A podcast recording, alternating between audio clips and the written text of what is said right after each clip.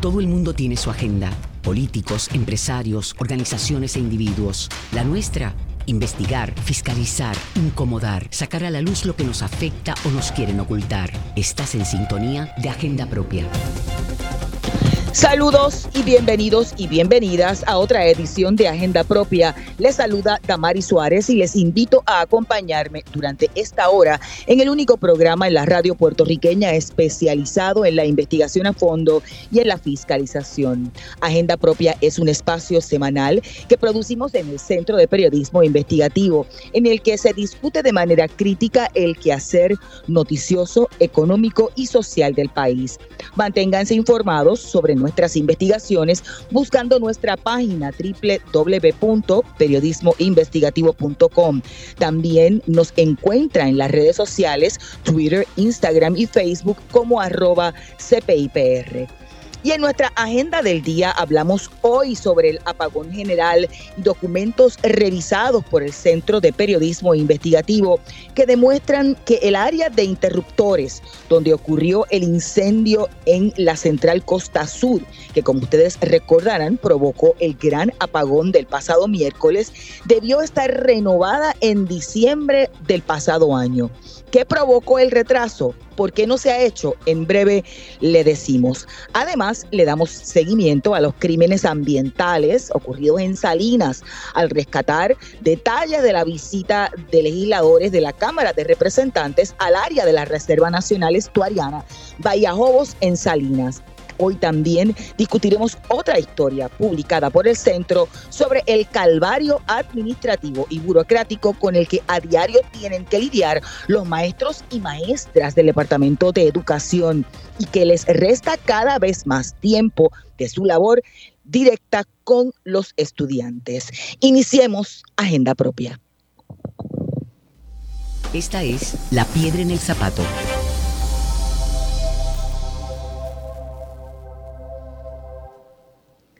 Este lunes publicamos en el centro la historia que lleva como título La Autoridad de Energía Eléctrica planificaba cambiar en diciembre los interruptores en los que se originó el apagón.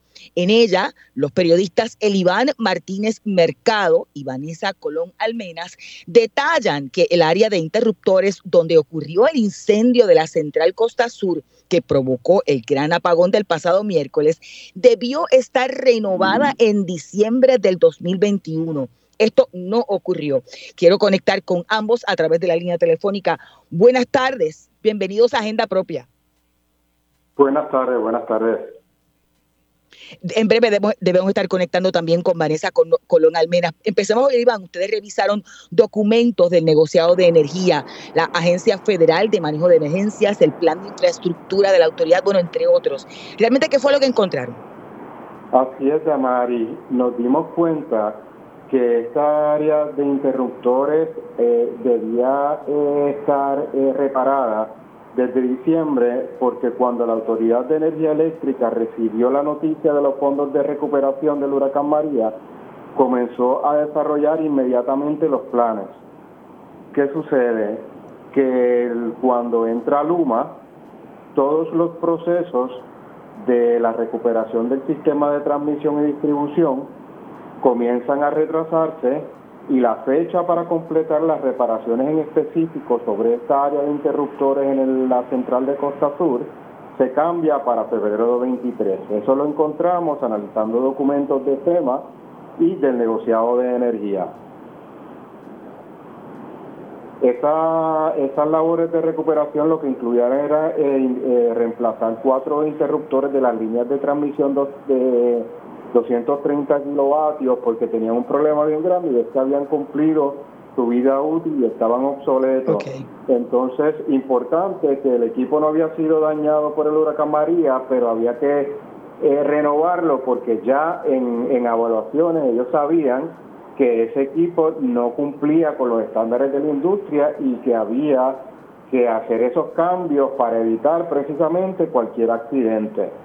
Entonces, el punto que eh, nos trae la historia es que esto levanta un cuestionamiento y es hasta qué punto se está dando prioridad a los eh, puntos más urgentes en todo lo que tiene que ver con la restauración de la red eléctrica.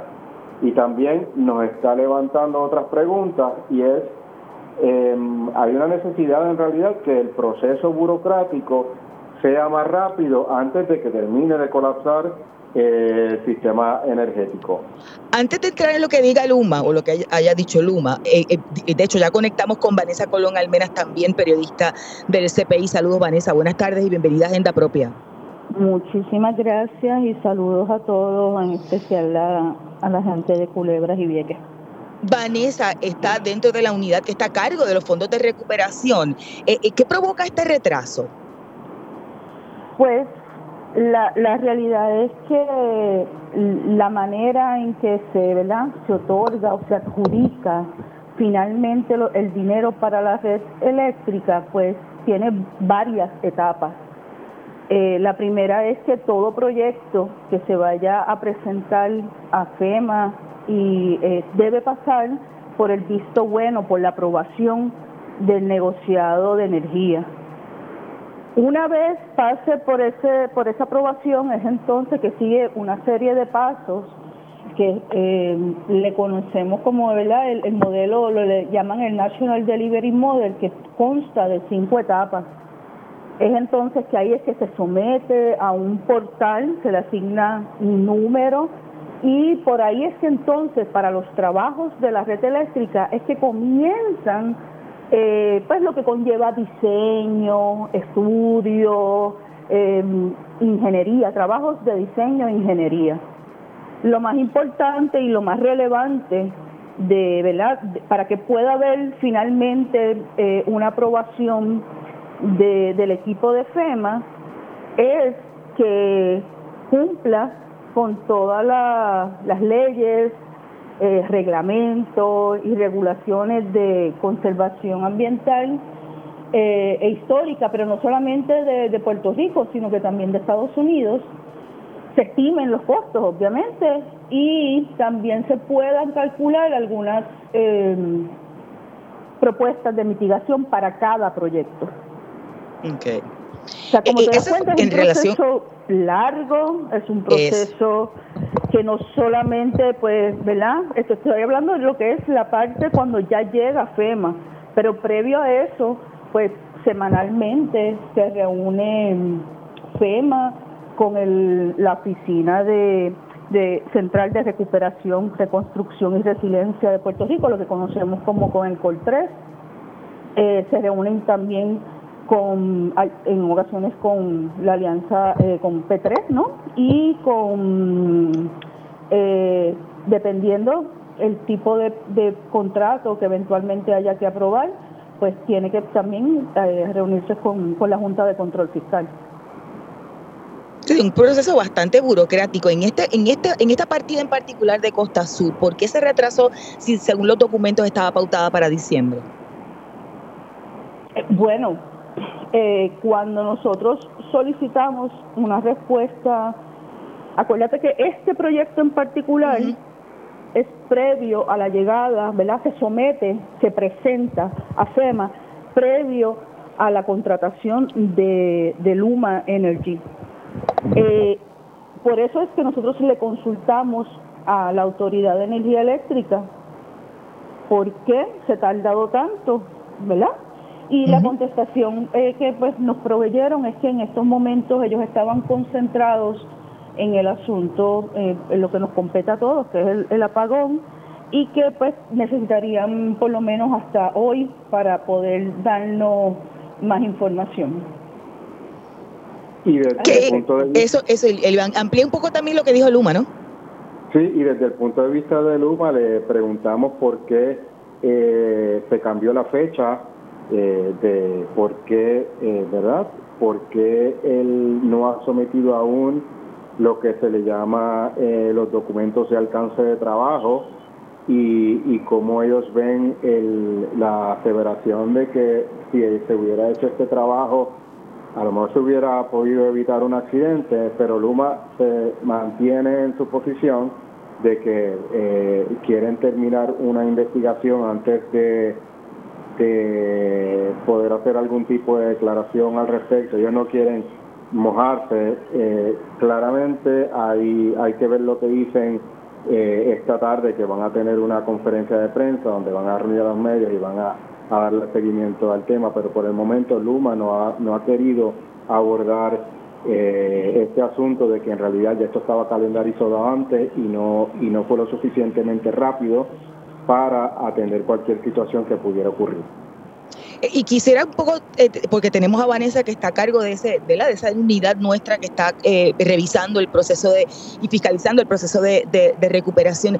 Este proyecto en Costa Sur es parte de unos proyectos que no han casi arrancado después del huracán María. Entonces, ¿es, es, correcto entonces, Vanessa, que, que, lo que encontraron ustedes es que los proyectos de reconstrucción no están, no, son, han, no han sido aprobados por, por FEMA, como ha dicho la agencia federal? Yo creo que eh, tenemos un, ¿verdad? Hay una, deberíamos pensar un poco qué significa aprobar, ¿no? eh, para términos del algot de, de FEMA, un proyecto está aprobado cuando ya se le ha obligado el dinero, o sea, cuando ya finalmente se le ha asignado fondos. Eh, eso es lo que significa para FEMA un proyecto aprobado. Eh, lo que está sucediendo en estos momentos es que sí encontramos una lista de ciento, bueno, realmente es un poco más, pero eh, son 180 proyectos, dos están bajo revisión eh, pendiente. Eh, y estos proyectos lo que hacen es que están formulados, están presentados en un portal, o sea, en una herramienta en la que tú entras el nombre del proyecto, das una breve información y entonces es que comienza eh, el proceso de estudio, de diseño. Son 180 proyectos. De esos 180, pues nos llamó la atención y de que hay ocho proyectos que fueron presentados, formulados en, en el 2020. O sea, que llevan más de un año y tres meses en esta lista.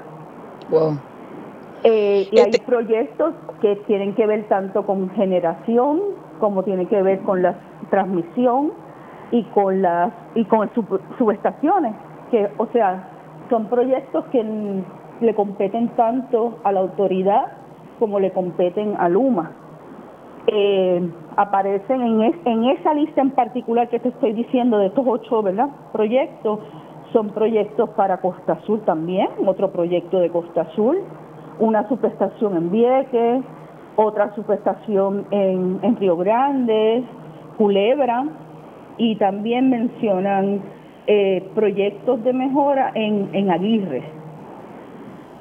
El resto de los proyectos fueron sometidos a partir de, ¿verdad? del 2021. Hay una particularidad, Amaris, y es que a partir de abril, eh,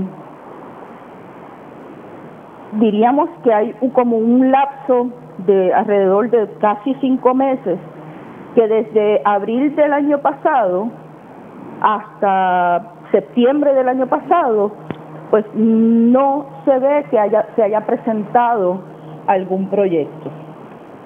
O sea, eso en parte pues coincide con la contratación de Luma y la transición, ¿verdad?, de que todas las funciones que tienen que ver con transmisión y distribución, pues se va a encargar Luma y que todo lo que está relacionado a generación está a cargo de la Autoridad de Energía Eléctrica.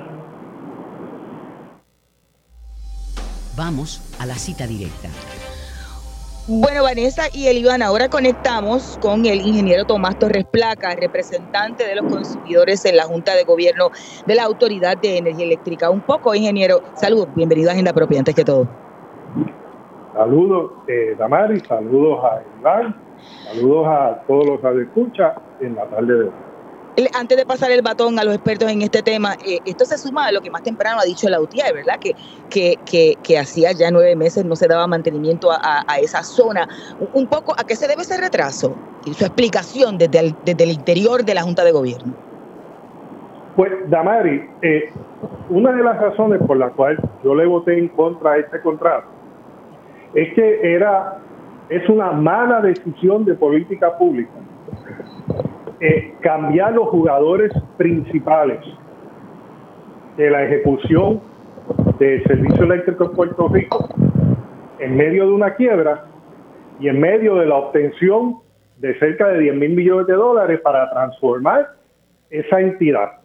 Es como si, si tuviésemos este gran proyecto, este gran proyecto de país para eh, eh, que en realidad es, lo que tenemos. Y, cuando vamos a tomar las decisiones más importantes, no, no, vamos a cambiar aquí los decision makers. Las personas no, se van y ahora entran nuevos. Pues aquí vemos que, algo similar es lo que ha pasado. Vemos un, uno, unas brechas gigantescas de acción en los momentos más críticos, pues eso es naturalmente debido a la entrada del operador del sistema eléctrico que se trajo imprudentemente en una decisión errónea de política pública en un tiempo equivocado. Tomás, buenas Y ya vimos que este incidente es 100% prevenible. Esto se pudo haber prevenido. La Autoridad de Energía Eléctrica sometió ese, esos documentos para reemplazar eso y comprar y reemplazar esos breakers en marzo del 2021.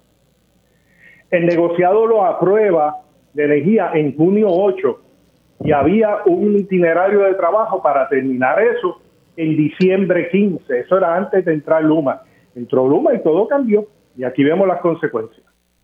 Buenas tardes, Tomás.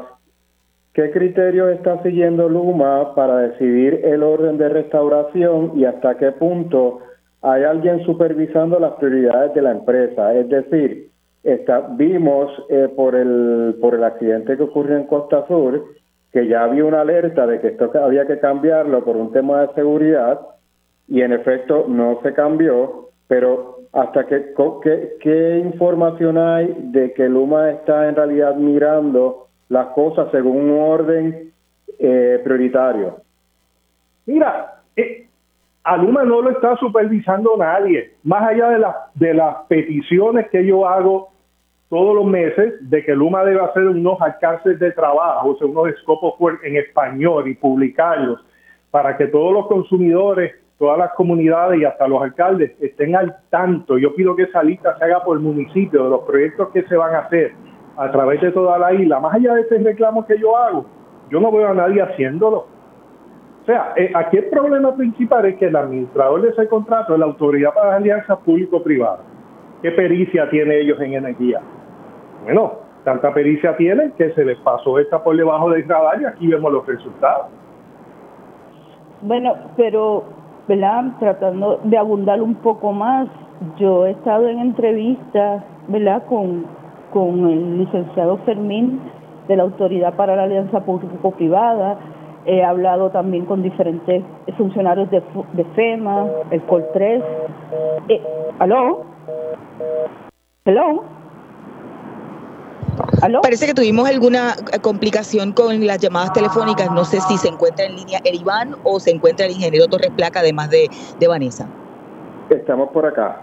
Ok, pues parece que fue la llamada del, del ingeniero Torres Placa eh, que, que, cayó, eh, se cayó la llamada, así que vamos a esperar a que el director técnico la, lo vuelva a a, ¿cómo se dice?, a conectar. Mientras tanto, les hago, les doy la información porque me llegó, acaba de llegar un comunicado de la Cámara de Representantes en el que el presidente de la Cámara de Representantes, Rafael Tatito Hernández, eh, ha hecho un requerimiento de información al director de la autoridad, Josué Colón, y al presidente de Luma, Wayne Sensby, sobre varios asuntos, entre ellos precisamente los proyectos radicados para mejoras al sistema con cargo a la asignación de los 9.500 mil millones, ¿verdad? Eh, el estatus de dichas solicitudes, cuánto dinero ha sido reembolsado por FEMA, por el COR3 o por la, autoridad y Aluma, y someter un análisis, entre otras cosas, del diseño de la red de generación. O sea que la Cámara de Representantes está reaccionando precisamente a la información de los proyectos que están retrasados.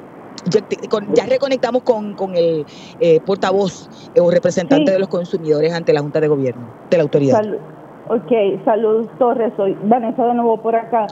Lo que estaba comentando era que eh, tengo entendido que semanalmente eh, hay reuniones con personal de FEMA, del COL3, eh, incluso pues también de la Autoridad para la Alianza Público-Privada, y que no solamente son semanales, casi a diario eh, hay comunicaciones y que eh, una vez ¿verdad? Al, al, mes entiendo que hay eh, reuniones con el negociado de energía.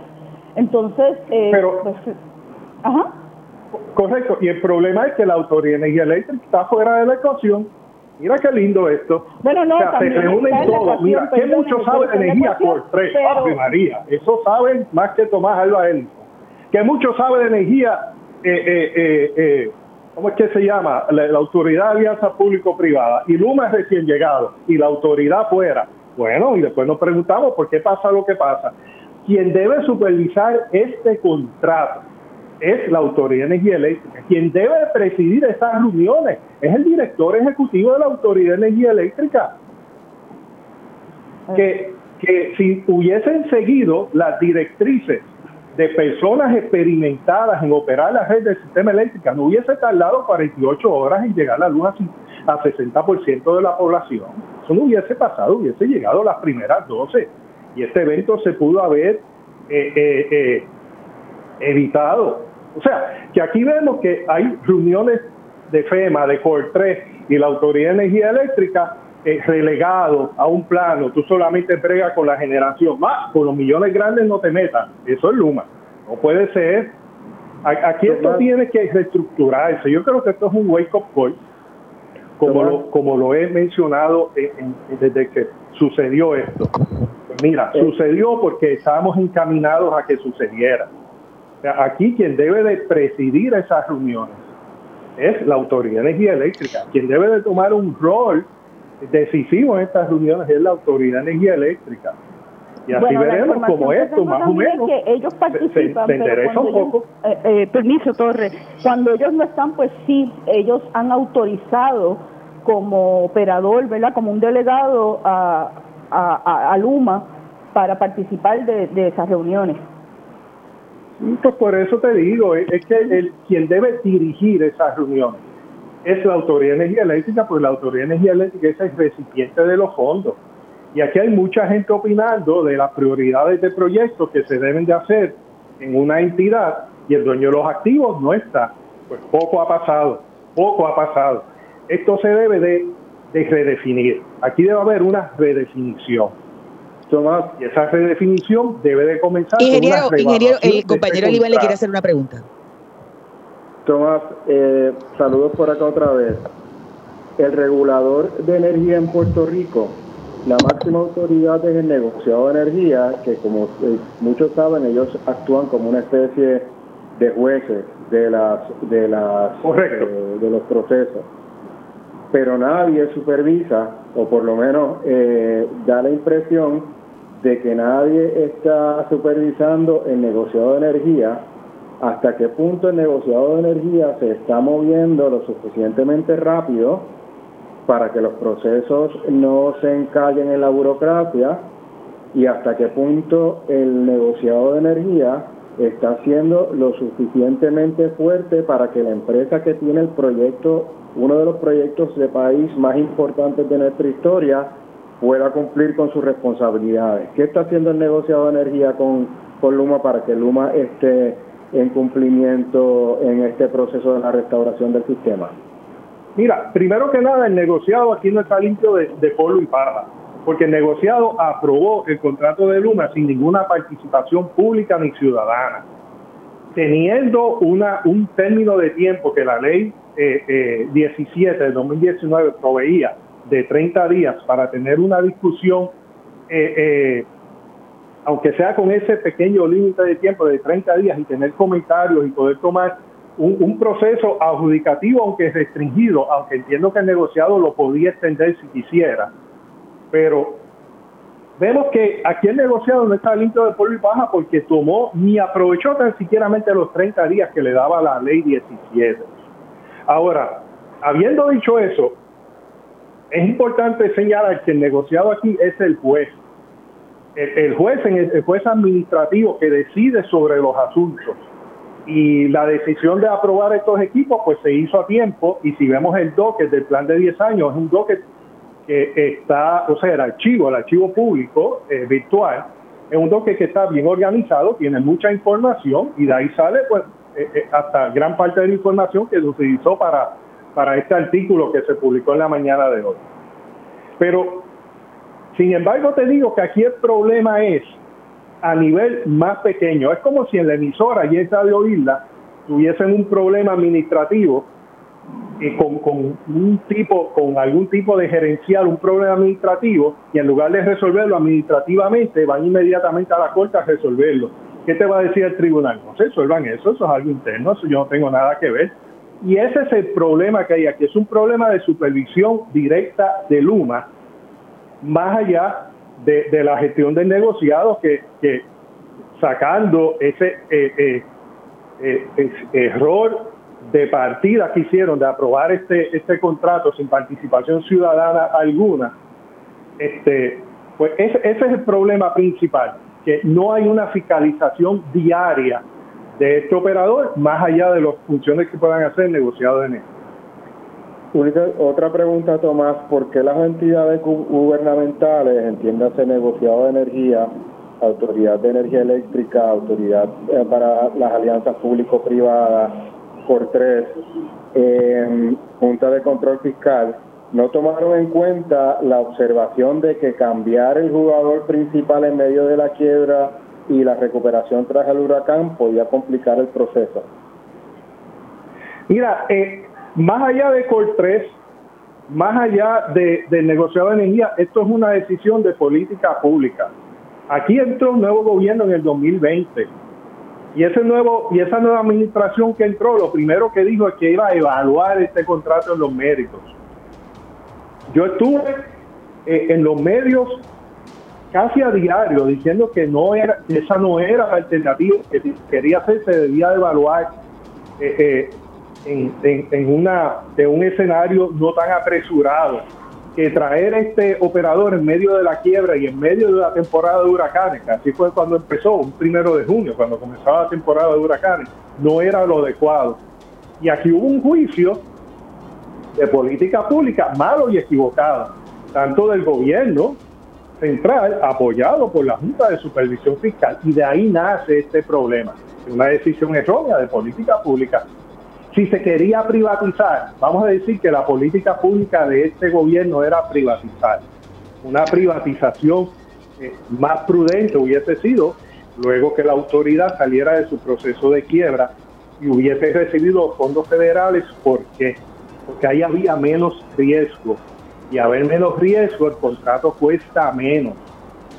Pero al hacer esto en medio de la quiebra y, y sin haber conseguido todavía los fondos FEMA ni el compromiso, en aquel momento no estaban ni los compromisos de, de los 10 mil millones, pues causó un contrato que es extremadamente caro, con mucha salvaguarda y difícil de administrar y de supervisar. Claro, gracias ingeniero que ya estaba escuchando la musiquita, así que tenemos que hacer la pausa de rigor. Escuchaban al ingeniero Tomás Torres Placa, representante de los abonados y abonadas de los consumidores ante la Autoridad de Energía Eléctrica y su Junta de Gobierno, además de escuchar a los periodistas del centro, Vanessa Colón y Eliván Martínez. Ustedes pueden buscar la investigación de Eliván y Vanessa en periodismoinvestigativo.com. Vamos a una breve pausa, pero manténgase en sintonía, que al regreso damos seguimiento a los daños ambientales en Salinas. Usted escucha Agenda Propia.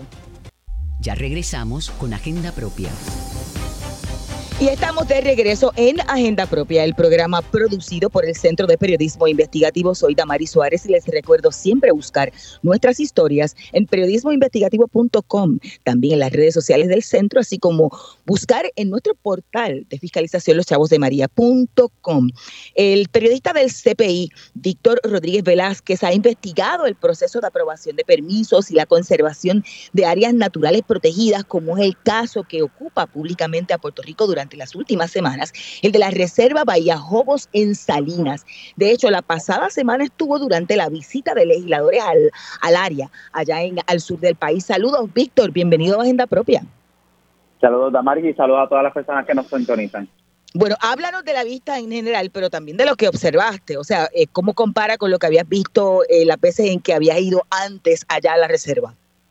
Sí, Damaris, como bien comentaste, eh, eh, esto surge a raíz de, luego de que se haya pospuesto una vista pública que había convocado la Comisión Cameral de Recursos Naturales y Ambientales eh, el pasado 28 de marzo, pues se, se indicó para ir a una vista ocular en los terrenos de la, de la reserva que están en, disputa por la, por la situación de deforestación de, de mangles y de la, el relleno y la construcción en la zona marítimo terrestre en eh, terrenos de dominio público.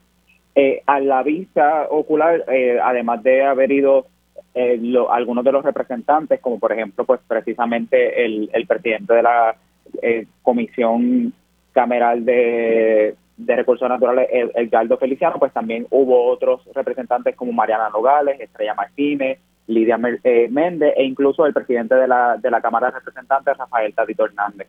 Eh, ellos recorrieron junto con jefes de agencias, la secretaria interina del Departamento de Recursos Naturales y Ambientales, eh, Anaí Rodríguez, representantes de Luma Energy y la Autoridad de Acueductos Alcantarillado y de OCPE. Eh, un poco pues para ir a lo que me preguntaste en términos de, lo que vimos, pues se recorrió la zona. Obviamente eh, nosotros en el CPI habíamos tenido la oportunidad de ir al lugar en el 2021 y en el 2022 también en enero antes de que publicáramos la historia eh, que reveló esta situación en Salinas. Y en nuestro caso en particular sí pudimos hacer una comparación ¿no? de, lo que vimos en ese entonces y lo que se ve ahora en esta y lo que vieron los legisladores en esta en esta vista ocular de la semana pasada. Eh, por ejemplo, cuando nosotros fuimos, eh, la movilidad en la zona eh, de vehículos de pick-up, con jet ski, o sea, arrastrando jet ski o, arrastrando botes o embarcaciones, pues era muy constante, ¿no? O sea, había mucho mm. movimiento en esa índole. También había mucha más cantidad de trailers ubicados en el terreno donde se está ahora mismo analizando toda la situación versus los que se pudieron ver en el recorrido de la semana pasada. Así que ya vimos algunas unas diferencias en términos de lo que de lo que hay allí en la zona, este, pero particularmente eh, a diferencia de del, o sea, o para lo que fueron a ver los los legisladores, pues el cambio no es tan drástico en términos de pues que sigue siendo la misma zona deforestada que se ha visto también eh, por mucho tiempo desde que se hizo la denuncia en los pasados meses con imágenes aéreas o incluso en el caso del CPI que tuvimos la oportunidad de hacer de un recorrido desde el mar, pues este, ellos pudieron ver ya desde primera mano, pero pues esas imágenes ya estaban corriendo tanto en los medios de comunicación como el CPI como en las redes sociales. Víctor, ya tenemos en línea telefónica al presidente de la Comisión de Recursos Naturales de la Cámara de Representantes, el legislador Edgardo Feliciano. Saludos, bienvenido a Agenda Propia. Sí, buenas tardes. Me, me, acompaña también el periodista del, del CPI, Víctor, Víctor eh, Rodríguez. Yo quiero conversar con usted un poco sobre lo que usted vio, qué le pareció antes que todo eh, eh, las imágenes, ¿verdad? En vivo allí, en, en la reserva Valle de Jobos. Usted dijo en, en su recorrido que no tenía duda de que allí se habían cometido crímenes ambientales. Bueno, sí, como usted sabe, no es lo mismo verlo con fotos, no por la televisión, que irlo a ver, la Presencial. Y esa fue la idea, que todos los legisladores vieran de primera mano la devastación que ponía allí. Este, nos enseñaron, ¿verdad? En la, la Secretaría Interina de Servicios Naturales, el punto donde está la reserva, usted sabe que son, hay dos casos, una que una zona más que es una propiedad privada, y las propiedades que son, ¿verdad? Terrenos, mejor dicho, que de recursos naturales. Pudimos observar unos postes relativamente de madera de energía eléctrica nuevos, con sus alumbrados, transformadores. Y ahí no puedo hacer casa porque yo le hice una pregunta al de Luma. Él me dice que eso tiene una chapa de los 90, que esa fue que le, dieron, hicieron al, al, poste del alumbrado. Pero, ¿qué pasó? Vino un huracán y lo paró. Eh, hay una serie de dudas que se la vamos a seguir presentando en el transcurso de la, de la vista pública. Claro, saludos representante. Víctor Rodríguez por acá, precisamente por lo que está comentando durante el recorrido, eh, por lo mismo que había hablado y por las expresiones que dio el representante de Luma, Kevin eh, Alvarado, eh, respecto a los postes y como tal que se ubicaron, pues que se entiende que fueron antes de, de que ellos entraran eh, y que se atribuyen a la energía eléctrica.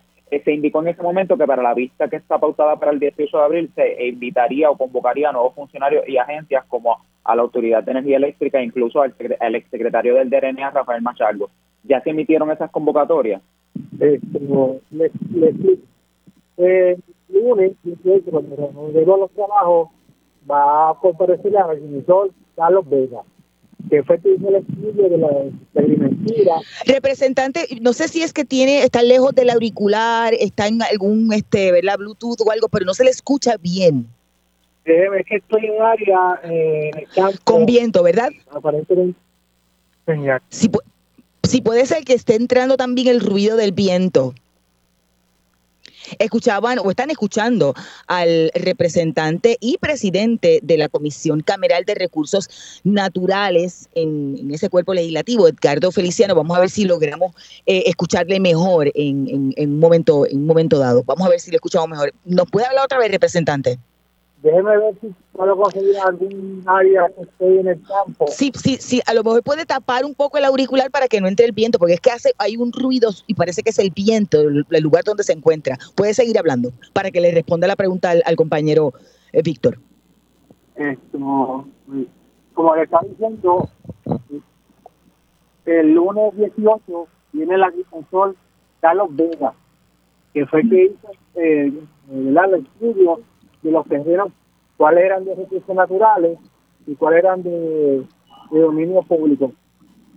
Adicional a él, se citó a los que estaban la vez pasada, la lista anterior, que alcaldesa, Luma, Acueducto, OPE y Energía Eléctrica. Eso va a pasar el lunes 18. El martes tenemos a los vigilantes que hicieron los informes el abogado del Departamento de Justicia que tenía el caso y el expediente. Director del consorcio, que solo, ahora que allá en Salinas, San Isabel un consorcio que solo que emite los permisos. Eso va a ser el martes. Y el miércoles tenemos al biólogo y, la directora del programa de reserva de allí de Vallajobo. Se citó a Machargo y se citó a Tania Vázquez. Eso es el miércoles. El miércoles y estamos considerando una lista ejecutiva, porque como sabe que hay fondos federales envueltos en esto, para invitar a la NOA y al cuerpo de ingenieros. Eh, ¿Y eso, se, y, ya para, eso sería para el jueves o todavía no existe? No, la vista ejecutiva, para la NOA y el cuerpo de ingenieros todavía no tenemos fecha. Ok. Perfecto. Representantes, también este, eh, no sé si ha visto que hoy eh, varios varios medios este, también eh, han inflado que se ha filtrado un documento que supuestamente pertenecen al expediente del caso de investigación en el DNA y que presuntamente fueron removidos antes de ser entregados a justicia. Algunos de estos documentos el CPI ya incluso los había presentado en la historia que publicamos a finales de marzo. ¿Qué le parece que se señale o este señalamiento, eh, ¿usted entiende que esos documentos no están en lo que le entregó el Departamento de Recursos Naturales a ustedes eh, en la Asamblea Legislativa? La información que está recorriendo por las redes sociales eh, a cargo de Lice Molina es totalmente falsa. Nosotros tenemos todos esos documentos en nuestro expediente. ¿Ok? ¿Se van a hacer públicos antes de la, para toda la ciudadanía antes de las vistas o, se va a esperar a las vistas para publicar todo lo que entregaron las agencias? Ya todos los miembros de la comisión tienen todos los documentos, eh, eh, justicia, negocio de la policía, Luma, acueducto, recursos naturales, todos los miembros de la comisión ya tienen su expediente a la mano usted que ha visto hasta ahora, eh, con los documentos que ha podido analizar, que ha podido ver, que ha encontrado, que le ha llamado la atención, cómo van las preguntas que va redactando para esas vistas. Bueno, como usted sabe, sabe por de Puerto Rico, ahí esos permisos de OPE fueron de forma ilegal, falsificaron esos documentos, hay 47 contadores de, energía eléctrica que están ilegal y que hay mucho información ahí que los jefes de la dependencia o las agencias nos tienen que contestar. Eh, presidente, y, ustedes ya han visto estos documentos y habla, ah, está hablando sobre los contadores, sobre los permisos que fueron fraudulentos. ¿Quiénes son los responsables? ¿Han podido identificar según los documentos y la información que le ha llegado a su, a su comisión? Bueno, estamos comparando agua con Luma, con OPE. Sabe que OPE no tiene, eh, eh, no otorgó permiso, pero estamos eh, montando el rompecabezas. Le, hago la pregunta porque parecería ser que una, una cosa que todo el mundo ha visto y que es evidente, todo el mundo o cada agencia se echa la papa caliente al otro. Exacto, es lamentable. Eh, Departamento de Justicia del 2019, la secretaria de Recursos Naturales, Tania Vázquez, le, le envió unos documentos a Justicia señalando lo que estaba pasando en, la bahía Jobo de Salida y Justicia le envía entonces a Recursos Naturales que le haga llegar el expediente. Ahí básicamente no pasó nada, llegó Machaldo y todo el mundo, como usted dice, se hizo la vista larga. Gracias a ambos. Escuchaban a Edgardo Feliciano, presidente de la Comisión de Recursos Naturales de la Cámara de Representantes, y al compañero periodista del centro, Víctor Rodríguez. Ustedes pueden buscar la historia de Víctor en periodismoinvestigativo.com. De hecho, la comunidad ha hecho su propio podcast desde el barrio, donde cuentan desde su experiencia qué es lo que está sucediendo en la Bahía de Jobos. Les exhortamos a buscar en las redes sociales ahí debajo bajo iniciativa de Ecodesarrollo de Bahía de Jobos y escuchar los distintos podcasts en los que abordan la problemática. Realizarán una conferencia de prensa este martes 12 de abril del 2022 a las 10 de la mañana en el punto educativo, el centro comunal al lado del parque de pelota en Las Mareas. Vamos a una breve pausa, pero siga en sintonía que al regreso hablamos de otra investigación publicada por el CPI en esta ocasión sobre el Departamento de Educación. Usted escucha Agenda Propia. Ya regresamos con Agenda Propia. Así es, estamos de regreso en el segmento final de esta edición de Agenda Propia, el programa producido por el Centro de Periodismo Investigativo. Les saluda como de costumbre Damari Suárez y les recuerdo siempre buscar nuestras historias en periodismoinvestigativo.com, en las redes sociales del centro y el portal de fiscalización loschavosdemaria.com. La historia que lleva como título Maestros se ahogan entre la burocracia y la mala planificación, escrita por José M. Encarnación Martínez, revela la cantidad de trabajo administrativo que tienen que hacer diariamente los maestros y maestras del sistema público de enseñanza, que prácticamente les consume el tiempo en el que se supone se preparen para dar sus clases. Saludos, José, ya conectamos a través de la línea telefónica. Bienvenido a Agenda Propia. Saludos, Damari, muy buenas tardes. Contento de estar nuevamente contigo y extiendo el saludo también a la gente que está en sintonía.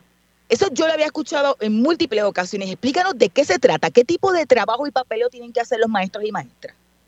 Bueno, pues como, bien tú señalas, ¿verdad? Esto no es un asunto que, que es nuevo, ¿verdad? Es, parte de lo que es la cultura del magisterio y, y, es parte de una problemática que se viene transformando hace, hace muchos años.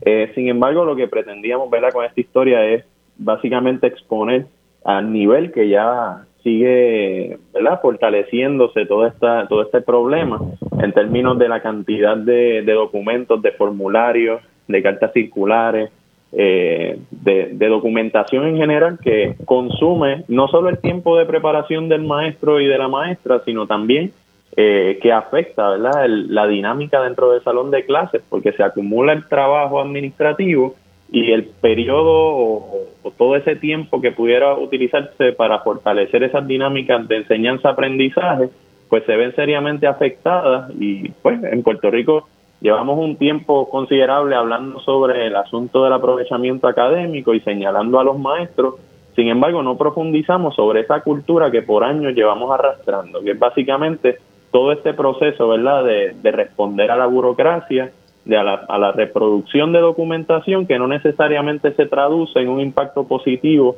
en esa dinámica de enseñanza-aprendizaje.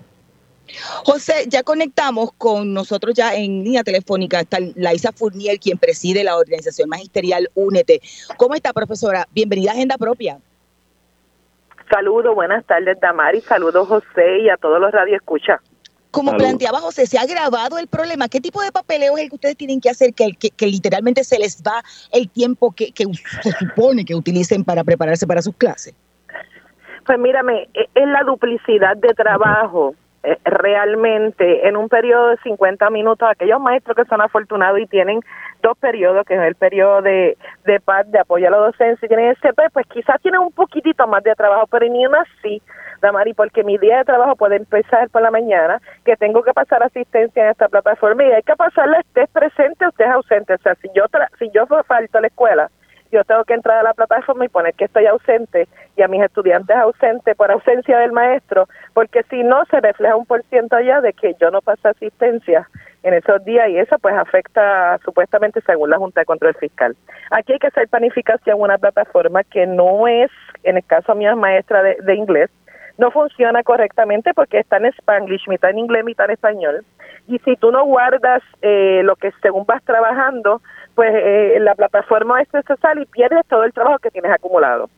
Eh, o sea, que, que, que aquí hay que usar los maestros varias plataformas, eso te consume mucho tiempo, además que tienes que atender padres, tienes que reponer material, tienes que preparar material, tienes que crear material, no da, no da, Damari, sinceramente referido, él no da los 50 minutos de, de, de CP para eso, no da, y tú te lo tienes que llevar para tu hogar, ¿verdad? O en el fin de semana, como dice muy bien el artículo, muchas veces, lo, por ejemplo, yo no solo llevarme trabajo para mi casa, pero por ejemplo busco trabajo y reproduzco material en mi casa los domingos para en la semana estar un poquito más alivianada.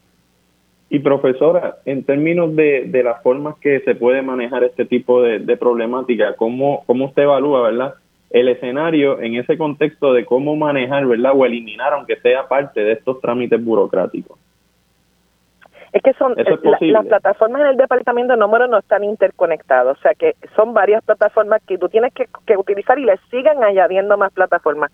Aquí se decía que se iba a, a, a eliminar el trabajo administrativo, pero no es cierto, o sea, aquí hay un plan que sigue siendo extenso, que uno tiene que escribir varias cosas que en realidad no son necesarias porque tú puedes hacer un plan kilométrico y a la hora de ejecutarlo, si no lo ejecutas bien o no tienes el espacio o el conocimiento, pues mírame, eh, eh, como te digo, está lo que tú escribas, el papel aguanta todo lo que tú escribas. Pero, yo necesario que la planificación... ¿Cómo fue? ¿Es necesario escribir tanto? O sea, ¿es que ¿hay alguna justificación del departamento para eso?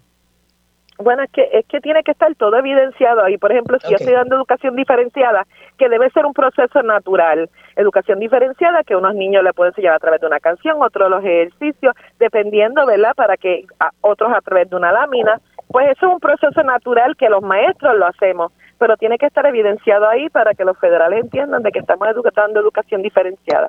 Todo tiene que estar escrito todo, por ejemplo, la cantidad de email que llegan diariamente es ridícula, Damari. Yo hoy recibí como más de 15 emails, imposible leerlos en tu hora, en tu hora SP, porque tengo que hacerlo, los leo mañana por la mañana o los leo por la tardecita por la noche, porque eso van a llegar a cualquier hora. Entonces se dejan de discutir esas cartas circulares que tú tienes que leerlas y autoeducarte, que a veces son importantes porque como bombardean tanto contenido ahí, a veces los maestros ni entran a leer porque es que no hay tiempo en realidad. No hay tiempo. Y profesora, ¿cuál es el llamado que se le hace, verdad? No solo a, a las esferas administrativas del departamento, sino también al magisterio en términos de manejar esta, este, esta sobrecarga de trabajo y particularmente lo que genera, que como usted bien señala, la duplicidad de trabajo. Bueno, mi llamado como líder magisterio de magisterio es que mi prioridad mi prioridad es mis estudiantes. O sea, yo puedo planificar, yo hago un plan bien básico. Mi prioridad es que mis estudiantes dominen las destrezas y a ellos que yo voy a dedicar todo mi tiempo. Yo paso asistencia, obviamente eso es parte de mis funciones, pero si, si yo me demoro uno, dos, tres días en hacer, en corregir un examen porque yo estoy dándoles enseñanza porque entendí, pues yo no me voy a llevar el trabajo para mi casa porque tampoco quiero restarle tiempo a mi familia, ¿ves? Porque los maestros ya estamos suficientemente afectados con lo de retiro, eh. con la carga de trabajo, con todo eso, so tenemos que, que bajarlo un poquito. Prioridad eh. aquí para lo que se contrató. A ti se te contrató para darle clase a tus estudiantes. Esa es la prioridad.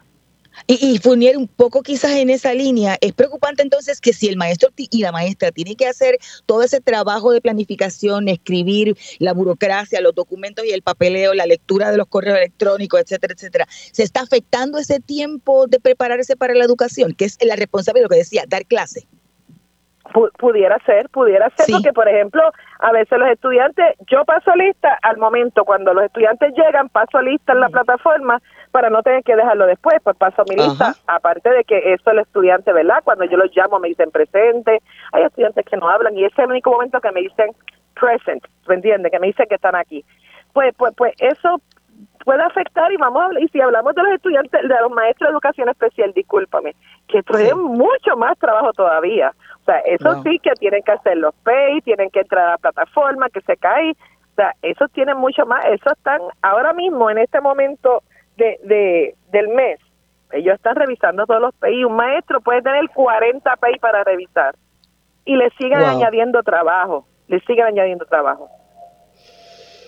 Gracias, gracias a ambos. Escuchaban a José Encarnación Martínez, periodista del Centro de Periodismo Investigativo, y a Laisa Fournier, presidenta de la organización magisterial Únete. Pueden buscar la historia de José en periodismoinvestigativo.com. Como de costumbre, yo les recuerdo no solamente buscar estas historias, sino todas nuestras historias en periodismoinvestigativo.com y además suscribirse a nuestro boletín para que reciban en su correo electrónico nuevas investigaciones y contenidos. En periodismoinvestigativo.com también pueden visitar el kiosco virtual del centro y adquirir nuestros artículos con sus donativos. Gracias siempre por por la sintonía. Los esperamos la próxima semana. Hasta aquí, Agenda Propia.